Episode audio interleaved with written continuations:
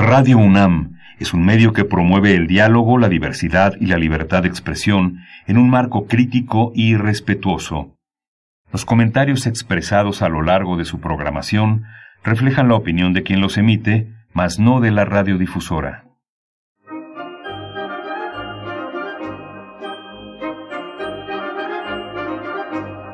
La Feria Internacional del Libro del Palacio de Minería y la Facultad de Ingeniería de la UNAM presentan La Feria de los Libros. Un acercamiento a la lectura.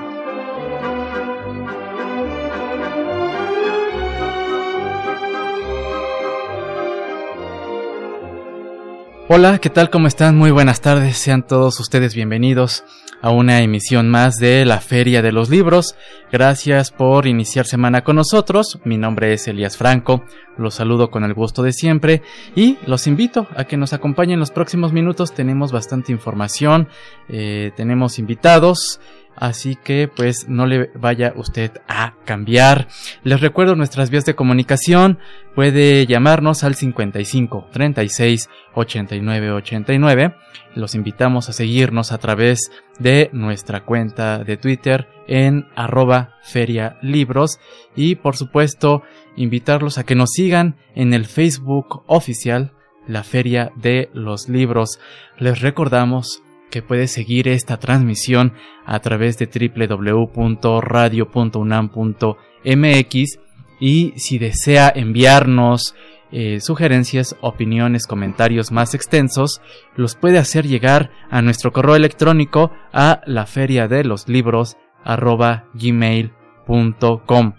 También les recordamos que para todos aquellos que se interesen en visitar la página de la Feria del Libro y conocer todo lo que está preparando para su próxima edición, la página web es filminería.unam.mx y si desea descargar el podcast de la Feria de los Libros, lo puede hacer en www.radiopodcast.unam.mx. Y bueno, pues esta tarde tenemos una invitada vía telefónica. Eh, más adelante vamos a charlar con eh, la maestra Sara López. Ella es colaboradora académica del Archivo Histórico José Raúl Helmer Pickman de la Escuela Nacional de Antropología e Historia y ella es coautora del catálogo documental del Fondo de la Escuela Nacional de Antropología e Historia. Vamos a platicar con ella en unos instantes más sobre esta presentación de este catálogo documental y lo que han preparado en torno pues a este lanzamiento. Y aquí en cabina eh, estaremos charlando con José Manuel Cuellar Moreno. Él es autor del libro La Revolución Inconclusa, publicada, eh, este libro es publicado por Editorial Ariel. Y al finalizar eh, nuestro programa, pues los vamos a dejar con la cartelera de actividades en torno al libro y la lectura para esta semana, así que le invitamos a que prepare su pluma, su agenda para tomar nota. Eh, tenemos libros de cortesía. Para llevarse uno de estos libros, comparta con nosotros si considera que las premisas y objetivos de la Revolución Mexicana se han cumplido a cabalidad. Esto en torno, pues, en, en alusión al título del que estaremos charlando eh, en unos momentos más con nuestro invitado aquí en la mesa. Eh, para nuestros amigos de Twitter tenemos un ejemplar de este título, La Revolución Inconclusa, de la autoría de José Manuel Cuellar, cortesía de editorial Ariel. Vía telefónica tenemos un ejemplar del título 12 años sin paz, reflexiones en Miami, en Miami, en torno a la obra de Octavio, de Octavio Paz, cortesía de Ediciones Baquiana. Y por Facebook tenemos un ejemplar del libro Acá tengo cómo quererte, de la autoría de Fausto Alzati Fernández, cortesía del gobierno de la Ciudad de México.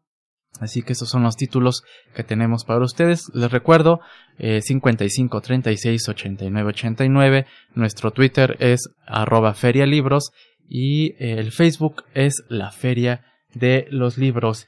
Y bueno, antes de pasar a nuestro enlace telefónico, eh, pues deseamos eh, externar y queremos externar nuestras más sinceras condolencias para familiares y amigos de la maestra Elisa García Barragán, quien falleció a los 83 años. La maestra eh, Elisa García Barragán pues desarrolló una gran trayectoria académica, de más de, más de medio siglo en las principales instituciones culturales de México, entre las que destacan el Museo Nacional de San Carlos de Bellas Artes, y bueno, ella dirigió este, este mismo museo de 1993 a 1997 y eh, el, el, trabajo docente de la maestra García Barragán comenzó en 1959 con las cátedras en Historia de México, Historia Universal e Historia del Arte Mexicano en la UNAM. La maestra fundó el Museo Manuel Tolzá del Palacio de Minería y formó parte del Consejo Consultivo de la Comisión Especial del Senado encargada de los festejos del Bicentenario de la Independencia y del Centenario de la Revolución. Eh, la maestra García Barragán colaboró con la Feria del Libro de Minería eh, por varios años eh, con un, textos que enriquecían el calendario que la feria edita año con año, un calendario que nos muestra el trabajo de este grabador italiano Giovanni Battista Piranesi. La maestra García se encargaba siempre de colaborar con nosotros con textos que aportaban sobre las láminas que eran seleccionadas para ilustrar este calendario de la Feria del Libro. Descanse en paz la maestra Elisa García Barragán. Leer es estar vivo. La Feria de los Libros. Y tenemos ya en la línea a la maestra Sara López Cerón, ella es colaboradora académica del Archivo Histórico José Raúl Helmer Pickman de la Escuela Nacional de Antropología e Historia y es coautora del catálogo documental del Fondo de la ENA 1938-1973. Maestra López, ¿cómo está? Muy buenas tardes, bienvenida. Muy buenas tardes, muchas gracias, bien. Eh, qué gusto saludarla, eh, gracias por tomarnos la llamada a propósito de este lanzamiento del catálogo documental del Fondo de la Escuela Nacional de Antropología e Historia. ¿Qué nos puede decir al respecto? ¿En qué consiste este catálogo? Mira, es, es el primer catálogo que se va a publicar de dos, dos partes. Este nada más, como lo acabas de mencionar, abarca de 1938 a 1973. Sí. Básicamente lo que podemos ver en esos años es cómo se fue construyendo la, escuela. Muy bien. Desde su paso en otra escuela, en la Escuela Nacional de Ciencias Biológicas, que pertenece al Instituto Politécnico Nacional. Ahí estuvo, nació en 1938 como el Departamento de Antropología. Eh, originalmente nada más se impartía una carrera con cuatro especialidades. Sí. Eh, que hoy ya son, eh, las cuatro ya son carreras, antropología física, etnología, lingüística y arqueología. Y con el paso de los, del tiempo se fueron creando otras carreras como etnohistoria, antropología social e historia. Entonces, eh, pues básicamente podemos ver a través de estos documentos la relación con otras instituciones internacionales, nacionales, y cuando hablo de internacionales, pues prácticamente de todo el mundo, ¿no? te puedes encontrar documentos de Colombia, Guatemala, Estados Unidos, eh, gente de Grecia preguntando cómo ingresar a la escuela. Eh, eh, Paul Rivet, este, por ejemplo, un etnólogo francés, también muy interesado en México, dialogando con, con los etnólogos, antropólogos mexicanos eh, sobre los trabajos. Eh, también hay, muchas instituciones norteamericanas, como el Smithsoniano, la Fundación Rockefeller, que a través de sus investigadores eh, había una relación eh, bastante consolidada eh, para hacer investigaciones en México y pues bueno, incluso se puede ver cómo se creó el, mismo Museo Nacional de Antropología, que es en donde estuvo la ENA por varios años. Entonces es, es, bastante interesante ver cómo, desde los libros, ¿no? Cómo se conseguían los libros, los laboratorios, porque si algo tiene la ENA es que tiene estas siete carreras que, te he mencionado en un ratito. Eh, ninguna otra institución eh, en el país tiene este tipo de carreras eh, en, un, en un solo espacio, sobre todo por los laboratorios, ¿no? Lo que implica tener los laboratorios de osteología, por ejemplo, o los laboratorios de arqueología, ¿no? de cerámica, lítica, tantas especialidades etnobotánicas.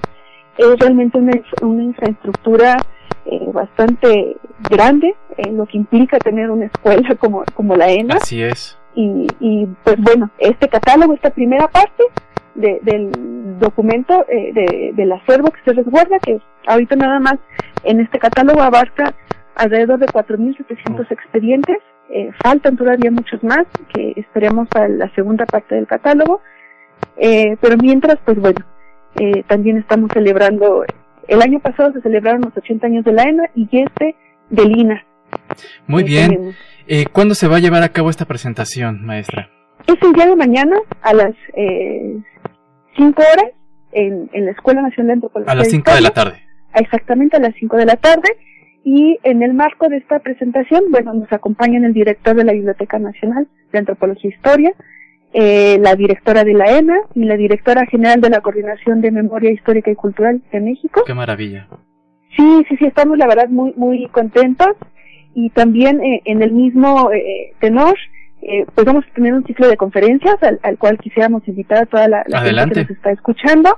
Eh, se llama La Antropología Mexicana y el Mundo Panamericano. Van a estar tres antropólogos hablándonos sobre lo que fue la antropología mexicana y particularmente sobre dos eh, antropólogos eh, de los que fueron muy, muy eh, activos en las décadas de los años 40, 50 todavía.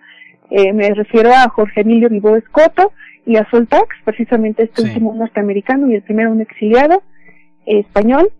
Y después a las 6 de la tarde, es estas conferencias van a ser a las 11 de la mañana y Perfecto. a las 6 de la tarde vamos a inaugurar una exposición en donde vamos a mostrar un poquito de, esta, de estos documentos ¿no? que, que, que se muestran en el Muy catálogo. Bien. Muy bien, pues ahí la invitación para eh, esta, eh, pues esta presentación del catálogo documental del Fondo de la Escuela Nacional de Antropología. Eh, eh, pues maestra, muchísimas gracias por tomarnos la llamada. No, una, una, felicitación por, por, por, este, por esta entrega que nos hacen y por supuesto larga vida a Lina y a la ENA. Muchísimas gracias. Que son fundamentales. Así es. Muchísimas gracias. Pues ahí la invitación a todos nuestros amigos que, que nos escuchan a que asistan a las 5 de la tarde del día de mañana a la presentación del catálogo documental. Nosotros hacemos una breve pausa, regresamos con nuestro invitado José Manuel Cuellar Moreno, autor del libro La Revolución Inconclusa, la, fil la filosofía de Emilio Uranga, artífice oculto del PRI. Vamos a hablar con él sobre su libro. Regresamos. Escuchas La Feria de los Libros.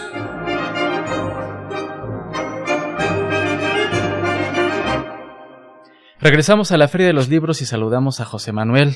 Él es maestro en Filosofía de la Cultura por la UNAM y en Filosofía Contemporánea por la Universidad de Barcelona. Se especializa en la filosofía mexicana del siglo XX y la configuración del discurso nacionalista del PRI a través de sus ideólogos. José Manuel Cuellar, muy buenas tardes, bienvenido a la Feria de los Libros. Elías, muy buenas tardes. Muchísimas gracias por este magnífico espacio y un saludo a tu audiencia. Al contrario, gracias por visitarnos aquí en cabina para platicar de este libro, eh, La Revolución Inconclusa, la filosofía de Emilio Uranga, artífice oculto del PRI. Y bueno, eh, eh, la, la, pregunta de obligada. Sí. ¿Quién, ¿Quién fue Emilio Uranga? ¿Quién fue Emilio Uranga? Bueno, le, le, te platico rápidamente. Emilio Uranga fue un filósofo mexicano, sí. él nació en el 21, él falleció en el 88 y estamos ante una de las figuras más geniales de nuestro siglo XX. Él eh, escribió un libro magnífico en el 52, Análisis del Ser del Mexicano, que a mí me gusta decir que es la versión rigurosa y mejorada del Laberinto de la Soledad de Octavio Paz del 50 y eh, él también fue consejero presidencial. Esto es muy importante. O sea, ¿cuántas veces en México hemos tenido a un filósofo eh, aconsejando a sí. un presidente? Poquísimas veces. Bueno, pues Emilio Uranga fue asesor de nada más y nada menos que de López Mateos, que de Díaz Ordaz, que de Luis Echeverría y, que López, y de López Portillo. Es decir, le tocó estar viviendo el presidencialismo en pleno y a un costado de los príncipes. Claro, totalmente. ¿Cuál fue la aportación de Emilio Uranga pues en este eh, en este estudio, en esta reflexión sobre el ser mexicano? Porque si bien comentaste Octavio Paz fue uno de los que eh, también eh, se centró en, estudiar al mexicano, eh, y también por ahí Samuel Ramos. Samuel Ramos. Sí, hay, hay una tradición, ¿no? O sea, el mexicano se ha venido pensando a sí mismo prácticamente desde la conquista. O sea, ¿qué es este nuevo ser que se da a luz en esta fusión de razas, pero también en esta fusión de culturas? Y a principios del siglo XX hay como un boom sobre esos estudios, ¿no? Hay que pensar qué es el hombre post-revolucionario. Claro. O sea, esto es bien claro. O sea, la revolución mexicana ahorita la vemos como un suceso histórico pero en ese momento no se veía como un suceso histórico, sino como el nacimiento de un nuevo hombre. ¿Y quién era este nuevo hombre que había dado la luz a la historia? Samuel Ramos en el 34 tiene su famoso libro del perfil del hombre y la cultura en México, pero es a finales de los 20, o sea, imaginemos este México de la época de Miguel Alemán, este México con estrellas como Ninón Sevilla, como Tongolele, esta ciudad de México tan festiva, hay un boom de estudios sobre el mexicano. ¿Qué es el mexicano, una pregunta, por cierto, actual. O sea, la crisis identitaria no se ha superado. Y todo el mundo decía, el mexicano es esto, el mexicano padece un complejo de inferioridad, el mexicano tiene como un resentimiento, etcétera. Y Uranga, en medio de todo este borlote, Uranga, que era la mente más genial de esta generación, eh, dice, un momento, el mexicano es nada. El mexicano no es nada. El mexicano es insuficiente, el mexicano es, es vulnerable, el mexicano está en crisis, como todos los humanos. Sí. Y es así como él disuelve esta, esta preocupación por el mexicano y es donde da un brinco del que yo me ocupo en el libro, un brinco bien interesante hacia la política, hacia finales de los 50. Eh, podemos eh, decir que esta, mm, este planteamiento de Emilio Oranga lo traslada a su trabajo que realiza con eh, con, con, los presidentes que, comentabas? Sí, completamente. O sea, de, hecho, lo que preguntabas a un inicio, o sea, las premisas y los objetivos de la revolución se han cumplido. O sea, ¿cuáles eran estas premisas? ¿no? Se ha cumplido la justicia social, el reparto agrario, se ha logrado redignificar al mexicano. A ver qué nos contesta tu audiencia. Yo diría que tristemente no, es decir, que, que, que la condición sigue muy mal para nosotros los mexicanos eh, y es una pregunta que también eh, se hacía en 1960. ¿Por qué en 1960? Se cumplían 50 años de la Revolución Mexicana. Pero además estaba la Revolución Cubana, que había triunfado en el 60 y eso puso en crisis a la izquierda mexicana. Ya había una nueva izquierda que se reconfiguraba alrededor de la Revolución Cubana, no la mexicana. Pero también en México eh, había una ofensiva huelguista como nunca en el país. O sea, el país estaba en llamas. Estaban los ferrocarrileros, los electricistas, los aviadores, ¿no? Con líderes como Otón Salazar, Demetrio Vallejo, alzándose en contra del gobierno. Este gobierno de López Mateos que recordamos con mucho cariño y que fue un gobierno muy luminoso, ¿no? Se creó eh, la comisión, eh, perdón, se nacionalizó la luz, ¿no? Se nos restituyó la franja del chamizal, se creó el Museo Nacional de Antropología, es decir, un montón de cosas pero lo cierto es que el gobierno de López Mateos, nuestro otro López, ¿verdad? Eh, comenzó con el pie izquierdo. Sí. Y ahí, ay, perdón.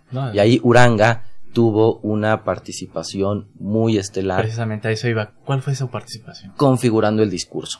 al presidente, en medio de toda esta crisis, ¿no? Este panorama bien revuelto, un México de 27 millones de mexicanos, imaginemos eso. Lo detienen en una de estas entrevistas banqueteras y le preguntan, oiga, eh, ya díganos en el 60, ustedes de izquierda, es de derecha, cómo va a estar su gobierno, porque nos está poniendo a todos nerviosos, etcétera. Y él responde una de las grandes frases políticas. Mi gobierno es de extrema izquierda, dentro de la Constitución. Él como que quería conciliar los ánimos, ¿no? Y dejar a todos tranquilos. Lo cierto es que no lo consiguió, que todo el mundo estuvo más confundido, que hubo una impresionante fuga de capitales. Y Emilio Uranga, este joven brillante, que había estudiado en Alemania con Heidegger y que ya estaba de regreso, se dedica en los siguientes meses a llenar de contenido el discurso presidencial y a preguntarse qué significa esto de la revolución mexicana dentro de la constitución y de extrema izquierda. Y él responde algo que es muy cierto. que la revolución mexicana fue un movimiento popular. La revolución mexicana se volcó, se virtió en un texto, en el texto constitucional. Y del texto constitucional surge un Estado mexicano. De modo que aquí en México hay una peculiaridad. En México revolución y Estado mexicano no son cosas distintas, son cosas que se homologan, que se identifican. De modo, qué fuerte conclusión la de Uranga, la revolución mexicana perecerá o prosperará junto con nuestro Estado, mexicano. Estamos charlando con José Manuel Cuellar Moreno, autor del libro La Revolución Inconclusa, la filosofía de Emilio Uranga, artífice oculto del PRI. Eh, y eh, José Manuel amablemente nos trajo otro libro. ¿Y qué te parece si lo obsequiamos para la primera persona que vía Twitter nos mencione con qué presidentes colaboró Emilio Uranga, que los mencionaste al inicio de la charla? Sí, claro. Nuestra cuenta de Twitter es arroba ferialibros. Para la primera persona que nos envíe su respuesta, pues ahí podrá llevarse este libro. Vamos a, música, regresamos con esta charla con nuestro invitado y regresamos.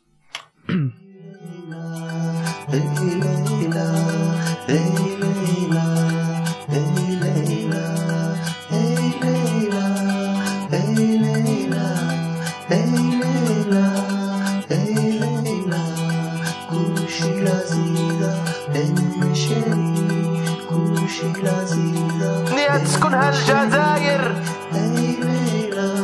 دنيا تسكنها عينيك دنيا تسكنها الكذبة مسكينة الجزاير.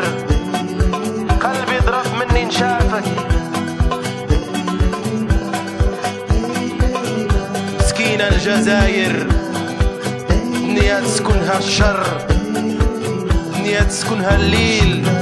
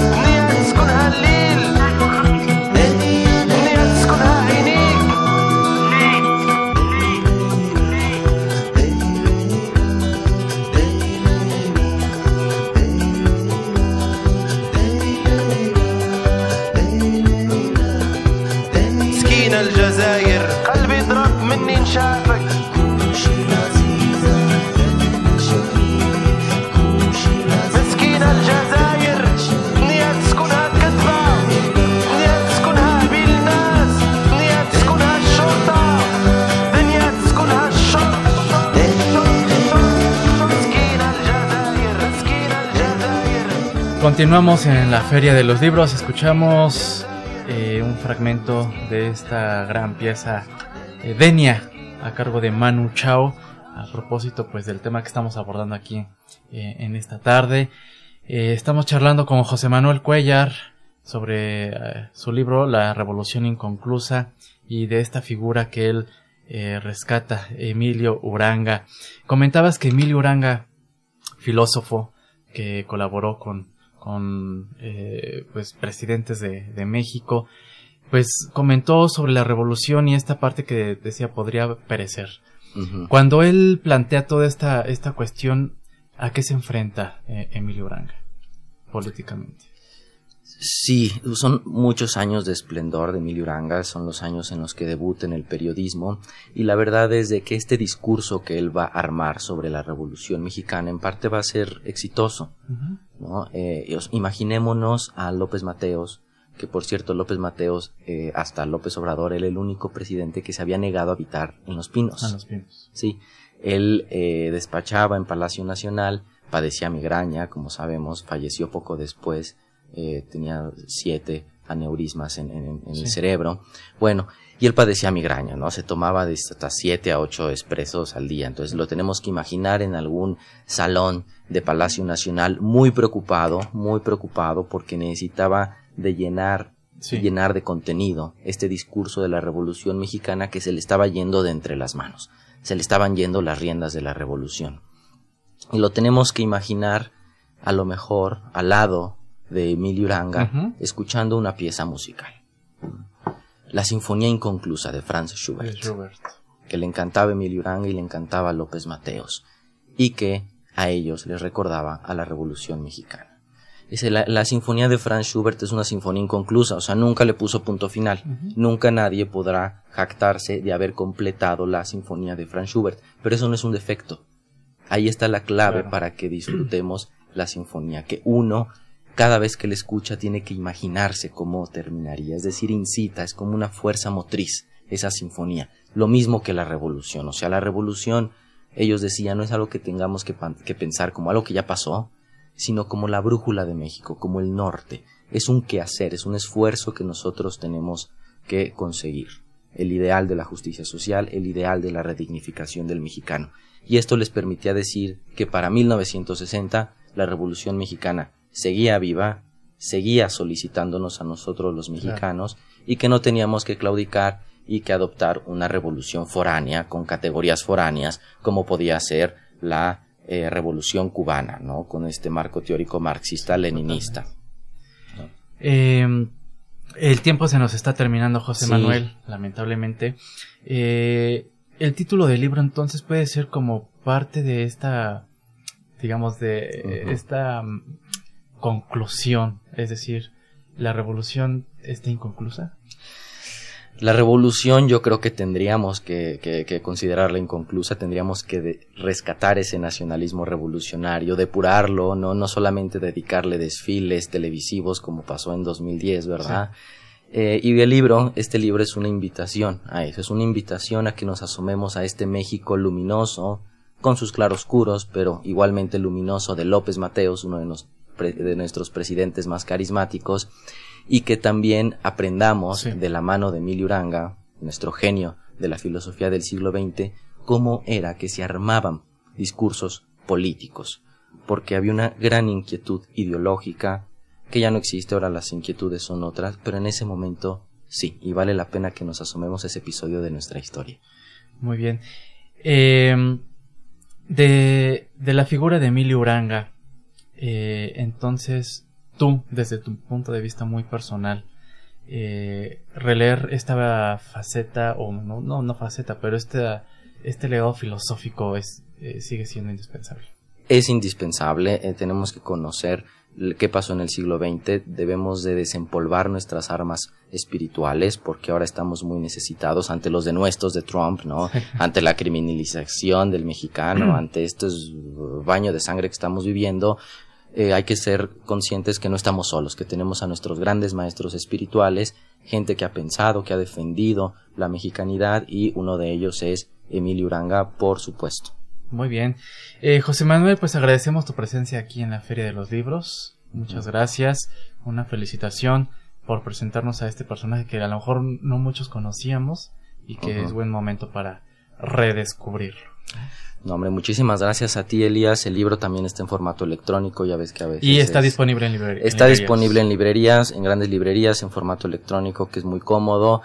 Y eh, bueno, mis redes, por si quieren charlar. Por favor, comparte las redes para que si nuestros amigos desean ahí establecer el debate. Que es lo más padre. Para mí debatir, mi Twitter es arroba jmcuellarm y me encuentran en Instagram y Facebook como José Manuel Cuellar Moreno. José Manuel muchísimas gracias por acompañarnos en esta tarde de, lunes aquí en la Feria de los Libros y pues estaremos atentos a tus futuras entregas.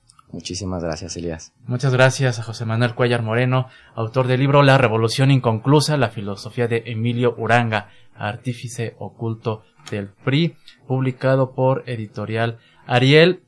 Y rápidamente agradezco a nuestros amigos de Twitter, Ángel Cruz, gracias por sus comentarios, y a Jorge Pérez García, él fue quien eh, respondió a, la pregunta que formulamos sobre con eh, alguno de los presidentes con los que colaboró Emilio Uranga, fue Adolfo López Mateos, así que pues él podrá llevarse su libro. Ya aquí la producción tomó nota de su nombre.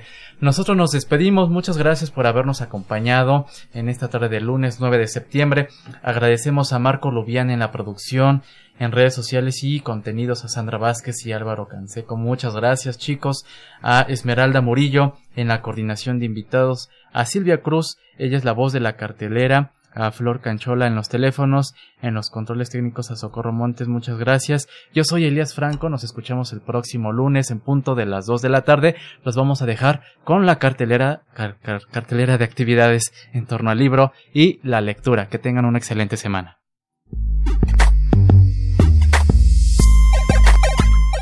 El Palacio de Bellas Artes invita al recital Juan de la Cabada a distintas voces La obra del narrador y dramaturgo campechano será narrada en voz de Matilde Samperio, Marcela Romero, Benjamín Briceño y Marconio Vázquez. La cita es el martes 10 de septiembre a las 19 horas en la sala Manuel M. Ponce del Palacio de Bellas Artes, ubicada en Avenida Hidalgo número 1, Colonia Centro. La entrada es libre y el cupo limitado. En el marco de las celebraciones por los 80 años del Instituto Nacional de Antropología e Historia, la Escuela Nacional de Antropología e Historia invitan a la presentación del catálogo documental del Archivo Histórico José Raúl Helmer Pickman de la ENA, 1938-1973. Participan Baltasar Brito Guadarrama, Julieta Valle Esquivel, Berenice Bravo Rubio y Carla Vivar Quirós. La cita es el miércoles 11 de septiembre a las 17 horas en el Auditorio Román Piña Chan, ubicado en Periférico Sur y Zapote sin número, Colonia Isidro Favela. La entrada es libre.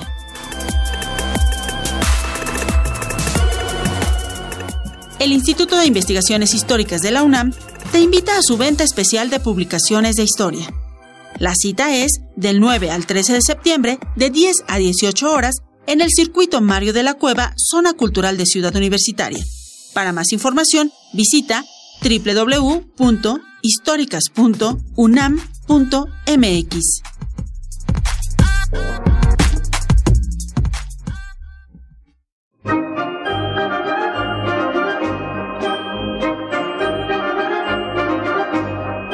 La Feria de los Libros un programa de la Feria Internacional del Libro del Palacio de Minería que organiza la Facultad de Ingeniería en coproducción con Radio UNAM. Idea original Fernando Macotela.